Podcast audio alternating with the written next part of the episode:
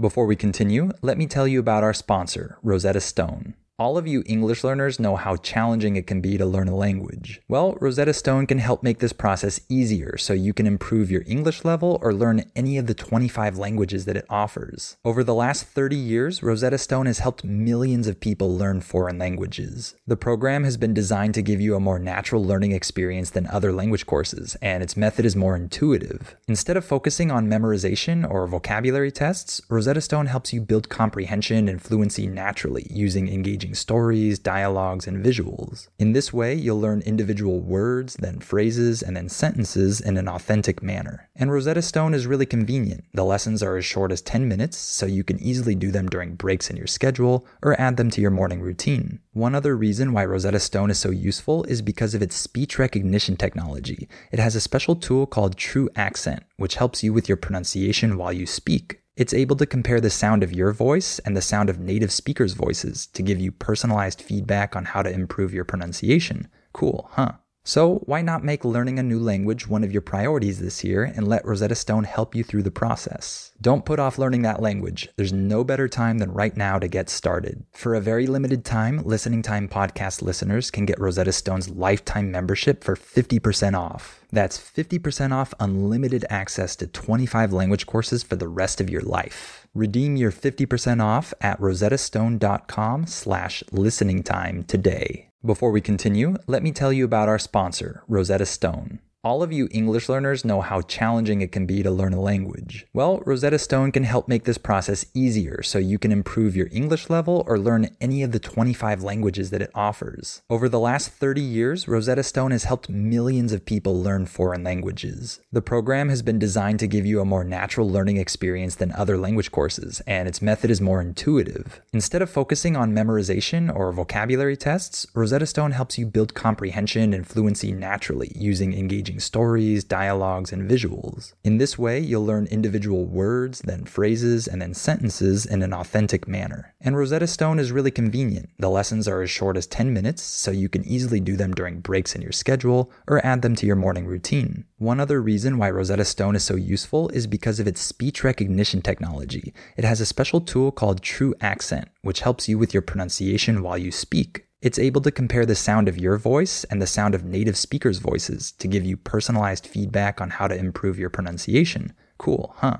So, why not make learning a new language one of your priorities this year and let Rosetta Stone help you through the process? Don't put off learning that language. There's no better time than right now to get started. For a very limited time, Listening Time podcast listeners can get Rosetta Stone's lifetime membership for 50% off. That's 50% off unlimited access to 25 language courses for the rest of your life. Redeem your 50% off at rosettastone.com slash listening time today. Welcome to the Listening Time Podcast.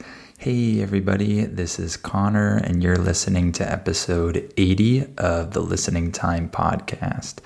I hope you're all doing well today. Thank you to everyone who's joined my membership, all of my Listening Time members, super members, family members, and VIPs.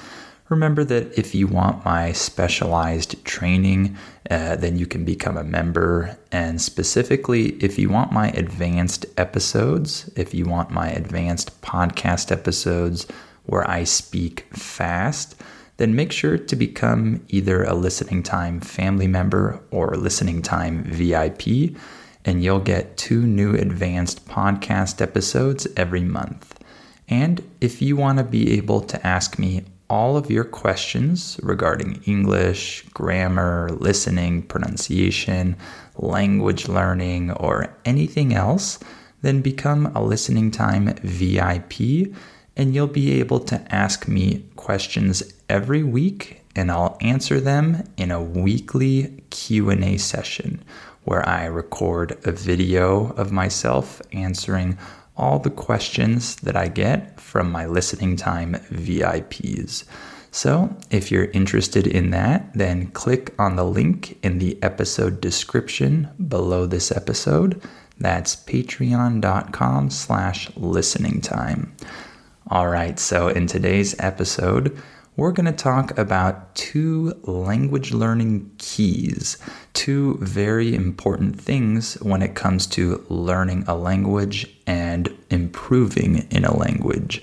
So, this is going to be a good episode. I think all of you are going to enjoy it and benefit from it. So, before we start, remember that you have the transcript available for this episode in the episode description. So, go down and click on that if you need it and listen to this episode as many times as you need until you can understand everything that I'm saying without using the transcript. And please remember to share this podcast with anyone else who might find it useful, any friends or family members who are learning English, and give this podcast a five star rating. All right, let's get started. Are your ears ready? You know what time it is. It's listening time. Okay, so I'm going to talk about two keys when it comes to improving in a language.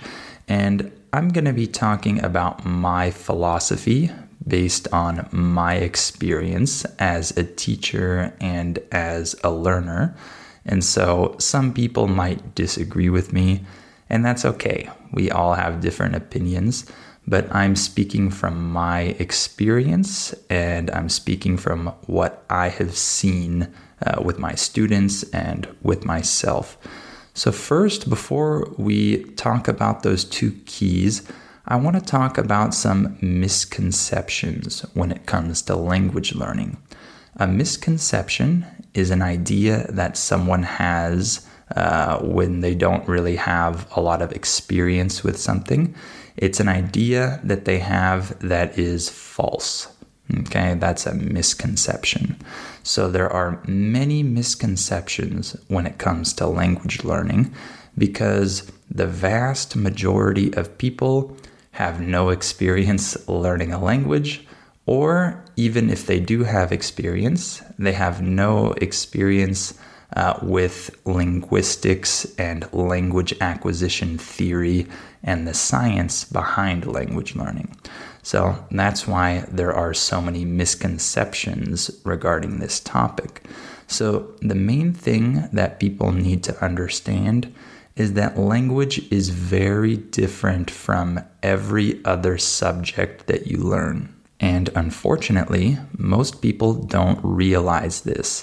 And so when you take English classes in high school, uh, they teach them in a very ineffective way because they are uh, designed like the other classes are designed for other subjects. And this is unfortunate. And this is why uh, when I talk to new students of mine and I ask them how long they've been learning English, they almost always tell me that they started learning English in school, but they learned almost nothing and they weren't able to communicate in English after those classes. This is what I hear 99% of the time. So we know there's a problem there. So, language is not like any other subject that you learn. It works very differently in your brain. So, it's not about learning rules and learning formulas and memorizing them and applying them. This is not how you become fluent in a language. This is how you can become good at math, but not English or any other language. So I get a lot of questions from students of mine who ask me, what do I need to do to reach the next level? Uh, they'll say, Why do I keep making the same mistakes over and over again? And they say, I think I need to study more grammar because I keep making the same mistakes. And all of these uh, doubts, they come from the misconceptions uh, about language learning. And let me show you a good example of why this thought about grammar is a misconception. I often hear my students tell me, I keep making the same mistakes over and over. So this must mean that I need to learn the rules better. I need to study grammar. Can you teach me grammar? Right? However, there's a problem with this theory, and that is that in my conversation classes, at the end of each class, I give my student a report which shows some of their errors and the corrections to those errors. So we do this at the end of the conversation. When we're done speaking, uh, we look at this report together. And usually, what happens is when the student sees their mistakes, they say, Oh, I know that. Oh, I know that rule. Ah, oh, I already know that. Why did I say that? It's like they know almost every mistake that they made once they see it after the conversation. And they tell me that they know the rule and they don't know why they said it wrong because they know that rule. So, this shows that a lot of these students already know all of these rules. They already know what the rule is, they know what they're supposed to say. However, when they're actually having a real conversation with someone, they can't think of these rules. These rules don't actually help them in a real conversation. This is a perfect example of that.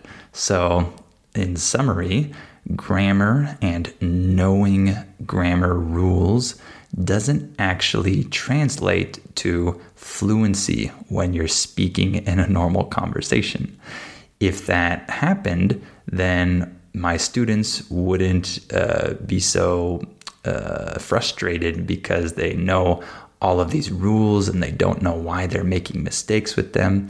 Um, that wouldn't happen because they would just apply the rules and speak correctly. But unfortunately, that's not how it works in language learning. So let's talk about the two keys that uh, I wanted to mention today.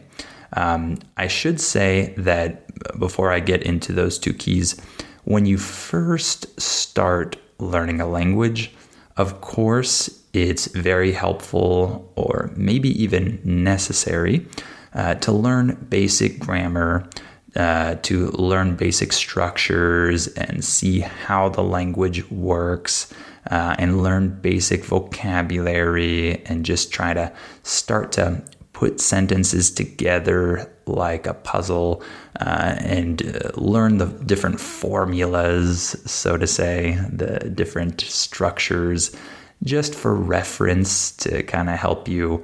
Uh, understand how the language works and uh, help you get accustomed to this new system yes, when you're starting to learn a language, that stuff is important. Of course, that stuff helps you. And this is uh, the time when grammar is very useful when you're just starting to get to know a language. Okay. However, before we continue, let me tell you about our sponsor, Rosetta Stone. All of you English learners know how challenging it can be to learn a language. Well, Rosetta Stone can help make this process easier so you can improve your English level or learn any of the 25 languages that it offers. Over the last 30 years, Rosetta Stone has helped millions of people learn foreign languages. The program has been designed to give you a more natural learning experience than other language courses, and its method is more intuitive. Instead of focusing on memorization or vocabulary tests, Rosetta Stone helps you build comprehension and fluency naturally using engaging stories, dialogues, and visuals. In this way, you'll learn individual words, then phrases, and then sentences in an authentic manner. And Rosetta Stone is really convenient. The lessons are as short as 10 minutes, so you can easily do them during breaks in your schedule or add them to your morning routine. One other reason why Rosetta Stone is so useful is because of its speech recognition technology. It has a special tool called TruAccent, which helps you with your pronunciation while you speak. It's able to compare the sound of your voice and the sound of native speakers' voices to give you personalized feedback on how to improve your pronunciation. Cool, huh? So, why not make learning a new language one of your priorities this year and let Rosetta Stone help you through the process? Don't put off learning that language. There's no better time than right now to get started. For a very limited time, Listening Time podcast listeners can get Rosetta Stone's lifetime membership for 50% off. That's 50% off unlimited access to 25 language courses for the rest of your life. Redeem your 50% off at rosettastone.com slash listening time today. After that, it's not about grammar. It's not about knowing the rules. So, let me talk about the number one key when it comes to improving your ability in a language. And the biggest key is exposure. So, when you have exposure to something, this means that you encounter it. This means that you experience it, you see it. So, if I say I was exposed to that way of thinking when I was young, this means that I encountered that way of thinking. I experienced it. I heard about it. People talked to me about it, etc. This means that I was exposed to it. So, exposure in language learning refers to seeing different things uh, in meaningful context many, many times. Okay. So when you're listening, when you're reading, when you're having conversations, you hear the same word or you hear the same structure many, many times because the same words and structures come up again and again in English, some more than others. Uh, but seeing them or hearing them many, many times in different meaningful contexts will eventually help you uh, feel confident in using that word or using that phrase. But it takes a lot of exposure. Okay, so this could require many different uh, exposures to that same word, that or that same phrase, for example. Uh, so you might have to see the same uh, phrase hundreds of times before it finally becomes natural to you. Or you might even need to see it thousands of times before it finally becomes natural to you. And this is the key. You need to understand this that just learning a structure and studying it with a teacher uh, doesn't mean that you can actually use it uh, when you're speaking at normal speed in a normal conversation. That almost never works. I see this every day with my students.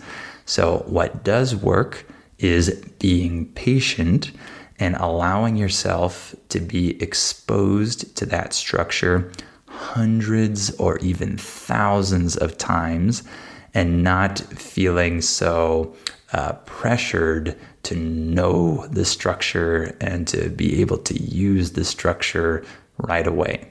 It's about exposure. Okay, so at some point it will become natural, and I can't tell you when that's going to happen. When you see a new vocabulary word, uh, you're probably going to forget it in 10 minutes or by the next day. Uh, but if you see it again and then you hear it again, and then someone says it to you again, this cumulative exposure actually adds up, and eventually it will become natural for you to use that new word. This happens to me all the time in Spanish. I don't study Spanish. I have never really studied Spanish, so to say, uh, except when I was a beginner. Uh, after that point, I just learned through exposure, through listening, reading, uh, just gaining exposure in the language, and eventually speaking and getting uh, more practice with that. Uh, and this happens to me nowadays all the time. I'll use a new vocabulary word or phrase that I've never used before and I never really thought about in detail and I never studied, but suddenly it just feels natural for me to say that new word in one of my sentences. And I just suddenly say it almost by accident. And then I ask my wife, Was that correct? And she says, Yes. Why? And I realize, oh, wow, I just acquired that word. That was the first time I've ever said it, and it came out in a natural way, and I didn't study it. And it happened just because I heard that many hundreds or even thousands of times. And now it finally feels natural for me to use it. And it just happened kind of automatically. So that's how exposure works. And so let me give you an example of how this might work in your language learning process. So, for example, students often ask me, uh, why am I making the same mistake now that I made last year? Why haven't I corrected that mistake yet? And I give them this example. So let's say uh, you need to hear a new vocabulary word 500 times before it becomes completely natural to you. And this number is just made up. It probably won't take 500 times for most vocabulary words, but let's just use that number. Uh, so let's say that student had heard that vocabulary word 50 times last year. So they hadn't heard it enough for it to become natural for them. They had only heard it 50 times, and so they couldn't use the word correctly in their speech. So they made that mistake last year. And then this year, let's say they've heard it another 250 times. So now in total, they've heard that word 300 times. And so they haven't reached that goal of 500 times. So they still can't use that word naturally in their speech. Uh, but for the student, they don't realize that they're getting this exposure and they're getting closer to that goal of hearing it 500 times. All they know is that they're still making the same mistake with that word, or they're not able to use that word. And it's been a year since they first realized that they were making a mistake with that word. So for them, it's very frustrating because a year has gone by and they still can't use that word naturally. However, they're much closer to the target of hearing it enough times to where it becomes natural, but they don't realize this. So they're actually improving in a way because they're getting more exposure, they're getting closer to that uh, point where it becomes natural, but they haven't reached it yet. So they're still making the mistake. And in their brain, this is a bad thing. Uh, they're doing something wrong. But I have to give them this example for them to realize that this is the process that we all go through as we're getting more and more exposure to different words and phrases. Okay, so be patient. It takes hundreds of times, uh, it takes maybe even thousands of times for you of hearing that same structure, for example, uh, until you can actually say it correctly in your speech without thinking. So, this is how exposure works in language learning. However, there's one other key that I wanted to mention, which is the ability to notice. So the other key is noticing. If you can start to notice different uh, elements, different things, different patterns in English, this can speed the process up. This can actually help you uh, learn and be able to use a new word or structure with less exposure. So you can limit the amount of exposure that you need before you can say something naturally.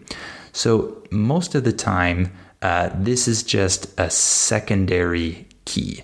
Uh, exposure is the main key, of course, but noticing will help you uh, learn things faster and not need so much exposure. So, for example, when a teacher uh, points out one of your mistakes to you, and it's the first time you've ever realized that you were making that mistake, the fact that you're now noticing that thing is gonna make you uh, hear it more, maybe pay more attention to it, notice it more when you hear native speakers using that structure and you'll actually be able to uh, get more comfortable with it faster because you're going to notice it more. So, this can, like I said, uh, decrease the amount of exposure that you need uh, with that one structure instead of hearing it, you know, a thousand times before it finally becomes natural to you. Maybe it only takes you 300 times or something like that, right? I'm just making up numbers here. Don't worry about the numbers. I'm just using these uh, for this example. But uh, I think you get the point. If you can start to notice things, if you can notice the differences between what a native speaker says and what you say, this can help draw your attention to those gaps and you can start to um, learn these things faster than if you hadn't noticed them. Okay, so this is a great ability to try to work on, to try to notice and pay attention to the different patterns that you're hearing in English. Okay, this doesn't mean that you need to study grammar. Okay, don't get me wrong. I don't think you should try to just study these patterns on their own and learn these rules. I'm not saying that. What I'm saying is, I want you to start to notice these differences. When a native speaker says something and you say, hmm, I wouldn't have said the sentence like that, I would have said it differently, then you know that you probably have uh, some mistake in the way you thought that sentence uh, should be. And so you notice that difference and you try to start to notice that structure that you heard from the native speaker. Try to notice that when you do your listening practice and when you read, try to hear other people say that same thing. And this will uh, speed up the process uh, of actually acquiring that structure. I think you get the point now, right? Noticing is uh, something that can help you uh, in addition to just getting exposure to these different words and structures. Sometimes the ability to notice is essential uh, to actually learn something. And this happens mostly with pronunciation. I've seen. Um, there are many people that have a very advanced level of English, but still make many pronunciation mistakes because they haven't really noticed that their pronunciation is different from a native speaker's pronunciation. And they don't naturally realize this, and so they just never correct it. And so, in these cases, it might be necessary for someone to point out their mistake and say, Hey, you're saying that word wrong. And then that person finally realizes it and then they can start to hear the real sound and then exposure will help them eventually say that word correctly. So this often happens with pronunciation. Uh, so in that part of uh, language learning it's very very important to try to notice things or even uh, have someone else a teacher or whoever uh, help you notice different sounds uh, that you're missing. So, to summarize, uh, the two keys that I want you to take away from this episode are that exposure is king, right? Just keep listening, keep reading, uh, keep exposing yourself to more and more English. This works, okay? It's a slow process but it works. Don't be too concerned about studying grammar and rules and stuff like that. And the other thing is try to notice more. Try to increase your ability to notice differences in the way native speakers speak and the way you speak. Try to notice those differences, and this will help speed up the process so that you can acquire new patterns faster. All right, I hope this episode was interesting for you, and I hope it was good practice for your listening. Remember that if you want my advanced podcast episodes, you can become a Listening Time family member or Listening Time VIP, and you'll get two new advanced episodes every month where I speak fast.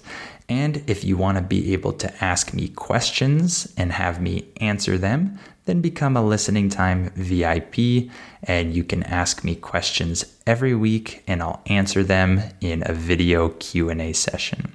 Also, remember to use the transcript for this episode if you need it. Go down and click on that in the episode description. And please give this podcast a five star rating and share it with anyone else who might find it useful. All right, thank you for listening to this episode, and I'll talk to you on the next episode of Listening Time. Hey guys, it is Ryan. I'm not sure if you know this about me, but I'm a bit of a fun fanatic when I can. I like to work, but I like fun too. It's a thing. And now the truth is out there. I can tell you about my favorite place to have fun Chumba Casino. They have hundreds of social casino style games to choose from, with new games released each week. You can play for free anytime, anywhere and each day brings a new chance to collect daily bonuses. So join me in the fun. Sign up now at ChumbaCasino.com. No purchase necessary. VGW. Void were prohibited by law. See terms and conditions. 18 plus. ¿No te encantaría tener 100 dólares extra en tu bolsillo? Haz que un experto bilingüe de TurboTax declare tus impuestos para el 31 de marzo y obtén 100 dólares de vuelta al instante. Porque no importa cuáles hayan sido tus logros del año pasado, TurboTax hace que cuenten. Obtén 100 dólares de vuelta y tus impuestos con 100% de precisión. Solo con Intuit TurboTax. Debes declarar para el 31 de marzo. Crédito solo aplicable al costo de la presentación federal con TurboTax Full Service. Oferta sujeta a cambios o cancelación en cualquier momento.